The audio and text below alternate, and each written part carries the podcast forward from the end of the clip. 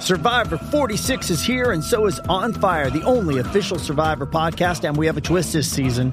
The winner of Survivor 45, Dee Valladares, will be joining us every week. We're going behind the scenes of the biggest moments, the how and the why things happen, and the strategy and analysis you can only get from someone like me, a Survivor winner.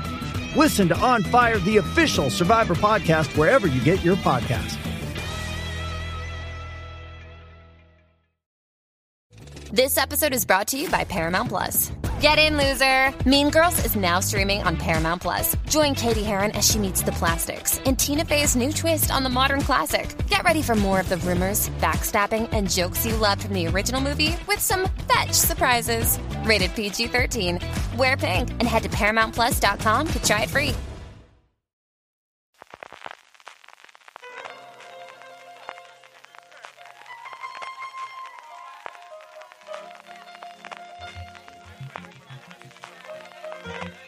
Estás escuchando Fuera de Series con CJ Navas. Bienvenidos a Streaming, el programa diario de Fuera de Series en el que un servidor CJ Navas te trae las principales noticias, trailers, estrenos y muchas cosas más del mundo de las series de televisión. Edición del lunes 31 de octubre, Halloween, porque esto ya no hay marcha atrás, es como Black Friday, ya estamos totalmente colonizados y ya es otra festividad más que tenemos en, iba a decir nuestro santoral, en fin, en nuestro calendario aquí en España. Nos falta acción de gracias, no sé cuánto tardará en llegar a acción de gracias, pero ya totalmente incorporado Black Friday, totalmente incorporado Halloween. El caso es que tenemos muchas noticias muchos estrenos también, algún tráiler interesante, vamos ya con todo ello. Y comenzamos hablando de historia de la televisión española. Cuéntame, o cuéntame cómo pasó, que al final nadie le llama Cuéntame cómo pasó, más allá de poner el título por aquel problema legal que tuvo hace ya más de 10 años. Pues parece que definitivamente, tal y como adelantó Blooper el pasado mes de abril, la cosa va a terminar en esta temporada. Así se hacía con una exclusiva El Televisero, la web dedicada a la televisión del Huffington Post, que comentaba que las negociaciones de Radio Televisión Española y Ganga Producciones, la productora de la serie, habrían acordado hacer una última temporada la que sería la número 23, de corta duración, de entre 6 y 9 capítulos, que serían una miniserie por tanto, y que empezaría a rodarse este mismo invierno.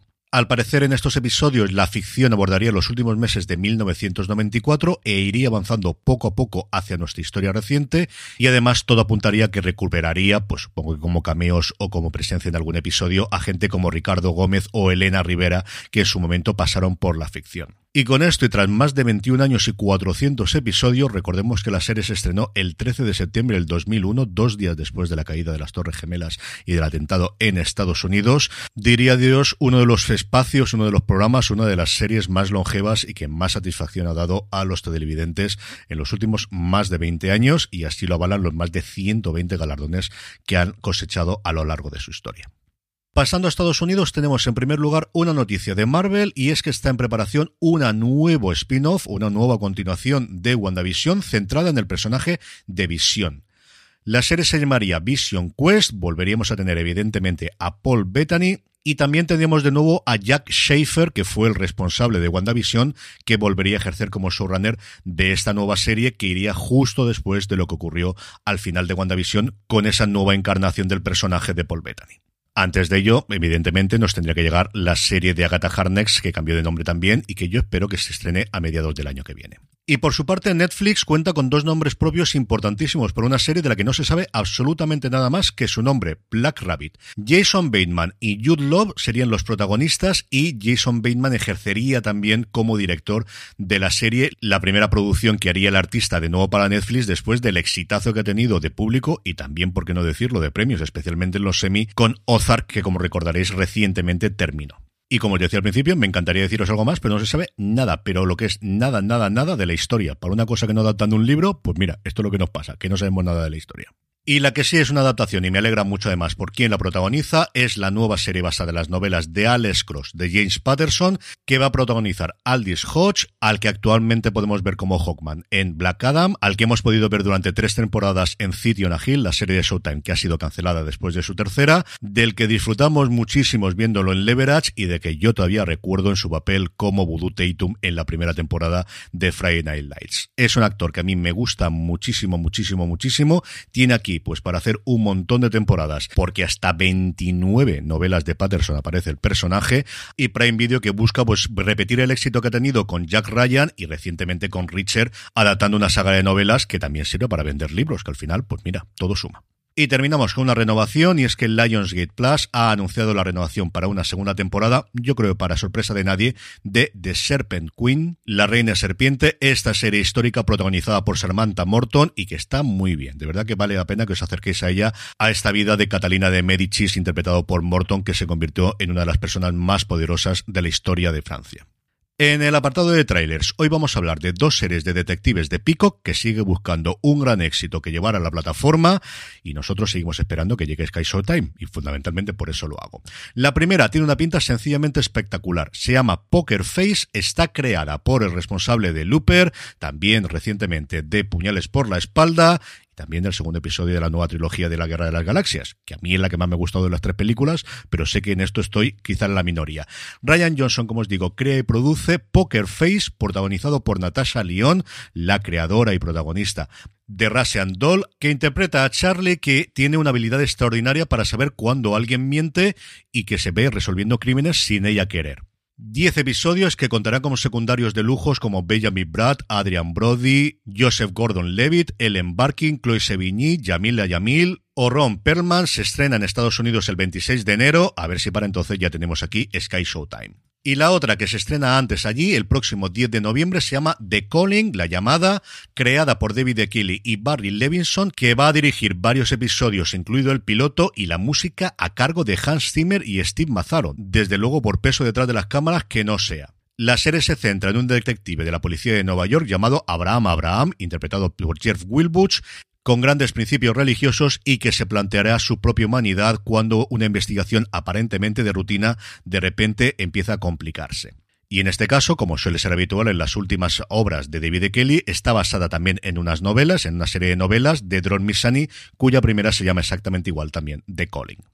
En el apartado de estrenos, AMC Plus nos trae Christian, de la que yo os hablé la semana pasada, esta serie que transcurre en el mundo criminal de Roma, pero con un protagonista muy especial al cual le empiezan a salir estigmas en las manos y es capaz de revivir a su vecina drogadicta. Así que una mezcla sobrenatural con serie criminal. Netflix nos trae una de las últimas producciones de la BBC, Desde Dentro, Inside Man, creada por Steven Moffat y protagonizada por David Tennant y Stanley Tucci, sobre un estadounidense en el corredor de la muerte con un talento especial para resolver misterios y que ayuda a una joven periodista británica a buscar a un amigo desaparecido. No nos vamos del Reino Unido porque Movistar Plus nos trae This England, la serie en la que Kenneth Branagh se mete en la piel de Boris Johnson, narrando lo acaecido dentro de su mandato, aunque es cierto que después de los últimos acontecimientos o de los últimos meses, la cosa es que se ha quedado un poquito anticuada o ya casi como ser histórica. Y el que posiblemente sea el gran estreno del día, segunda temporada de The Wild Lotus, vuelve a HBO Max, la serie ganadora de 10 estatuillas en los últimos premios Emmy. Yo he podido ver ya 5 de los 7 episodios y a mí me ha gustado bastante tirando a mucho. Tenía al principio la sensación de me gustaba más la primera temporada, pero conforme he ido pasando, yo no sabré deciros, me faltan ver los dos últimos episodios que como digo, no han facilitado a prensa para acabar de hacer un juicio total y compararlo con la primera temporada que lo vi de un tirón y que si hubiese tenido el sexto y el séptimo hubiese seguido viéndola.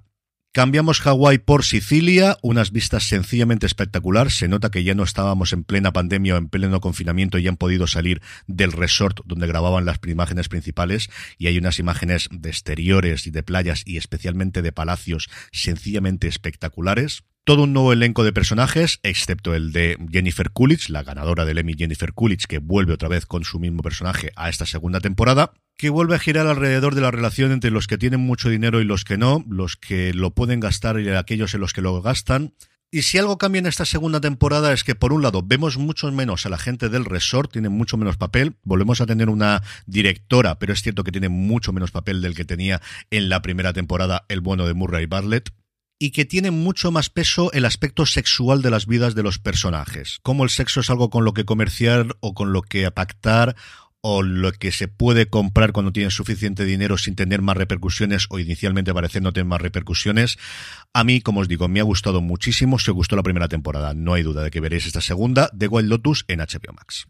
Y terminamos con la buena noticia del día y es que TCM estrena hoy un documental extenso de más de tres horas, lo estrena a las 7 menos cuarto en la plataforma llamado Folk Horror, Bosques Sombríos y Días de Embrujo, dirigido por la escritora y productora canadiense Claire La en el que se analiza la evolución del folk horror desde su nacimiento a finales de los años 60 y durante la década de los 70 y su reciente resurgimiento. Así que para los aficionados al terror y en concreto a este subgénero del folk horror, caracterizado por ser historias que transcurren en un entorno rural en el que se refleja un miedo por lo desconocido, tenéis una cita, como os digo, hoy en TCM se estrena el documental a partir de las 7 menos cuarto. Y con esto terminamos por hoy. Que tengáis un feliz Halloween. Aquellos que estéis disfrutando del puente, que sigáis haciéndolo. Nos volvemos a escuchar mañana, Día de Todos los Santos, que aunque seamos festivo, aquí estaremos para traeros las principales noticias como cada uno de los días. Recordaros nuestra newsletter, newsletter.fueradeseries.com, os directamente pulsando el enlace en la página web en fueradeseries.com para tener cada día la mejor información sobre el mundo de la serie de televisión.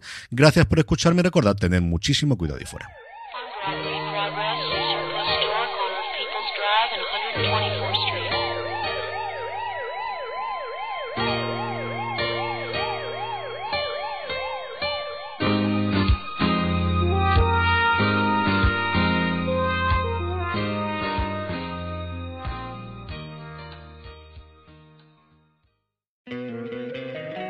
Encantaría tener 100 dólares extra en tu bolsillo? Haz que un experto bilingüe de TurboTax declare tus impuestos para el 31 de marzo y obtén 100 dólares de vuelta al instante. Porque no importa cuáles hayan sido tus logros del año pasado, TurboTax hace que cuenten. Obtén 100 dólares de vuelta y tus impuestos con 100% de precisión. Solo con Intuit TurboTax. Debes declarar para el 31 de marzo. Crédito solo aplicable al costo de la presentación federal con TurboTax Full Service. Oferta sujeta a cambios o cancelación en cualquier momento.